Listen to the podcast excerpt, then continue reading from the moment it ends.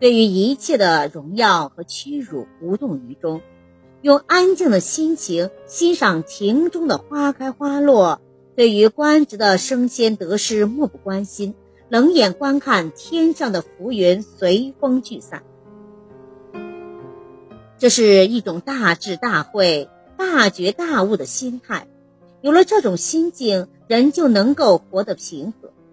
现在的人大多觉得活得很累，不堪重负，这是因为陷于世俗的泥潭而无法自拔，追逐于外在的法理与物欲，而不知什么是真正的安宁祥和。金钱的诱惑，权力的纷争，是非成败，得失让人喜或悲或惊。一旦所欲难以实现，一旦所想难以成功，一旦希望落空的时候，就会失落、失意，乃至于失智。失落是一种心理失衡，自然要靠失落的精神现象来调节；失意是一种心理倾斜，是失落的情绪化与深刻化；失智则是一种心理失败。是彻底的颓废，是失落、失意的终极表现。而要克服这种失落、失意、失志，就需要宠辱不惊，去留无意。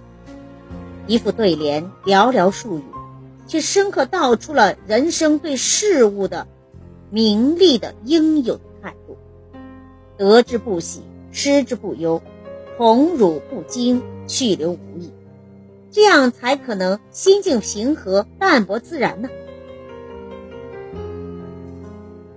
云卷云舒，更有大丈夫能屈能伸的崇高境界，与范仲淹的“不以物喜，不以己悲”，实在是异曲同工。宠辱不惊，去留无意，说起容易，做起难。我辈俱是凡夫俗子。红尘的多姿，世界的多彩，不免令人怦然心动。名利皆你我所欲，又怎能不忧不惧、不喜不悲呢？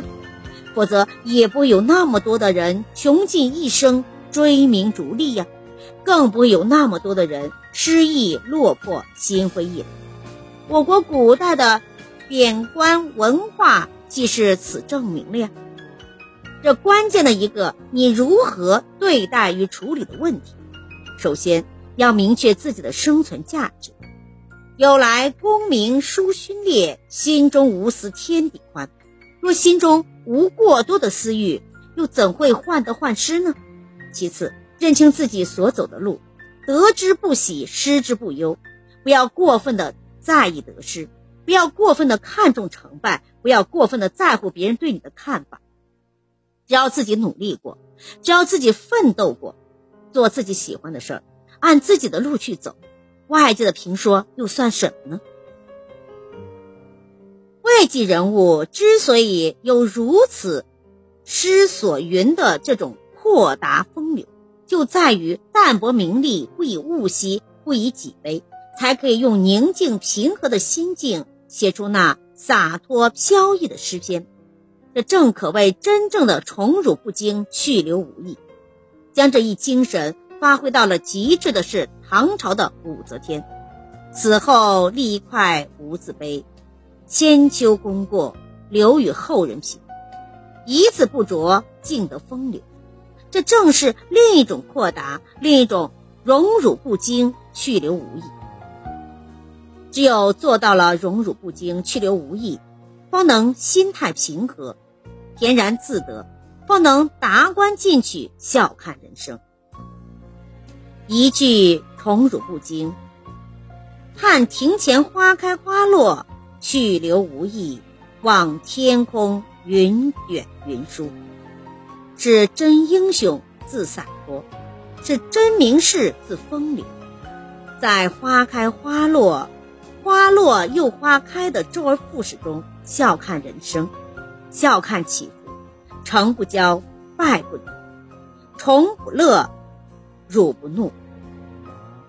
视名利钱财如宇宙尘埃，视喜怒哀乐如花开花落，视富贵贫穷如云卷云舒。昂起头，唱自己的歌，走自己的路，快乐的自己的快乐，编织着自己心中的梦境，又怎会有凄凉与悲哀？来扰您的心境呢？感谢收听再见。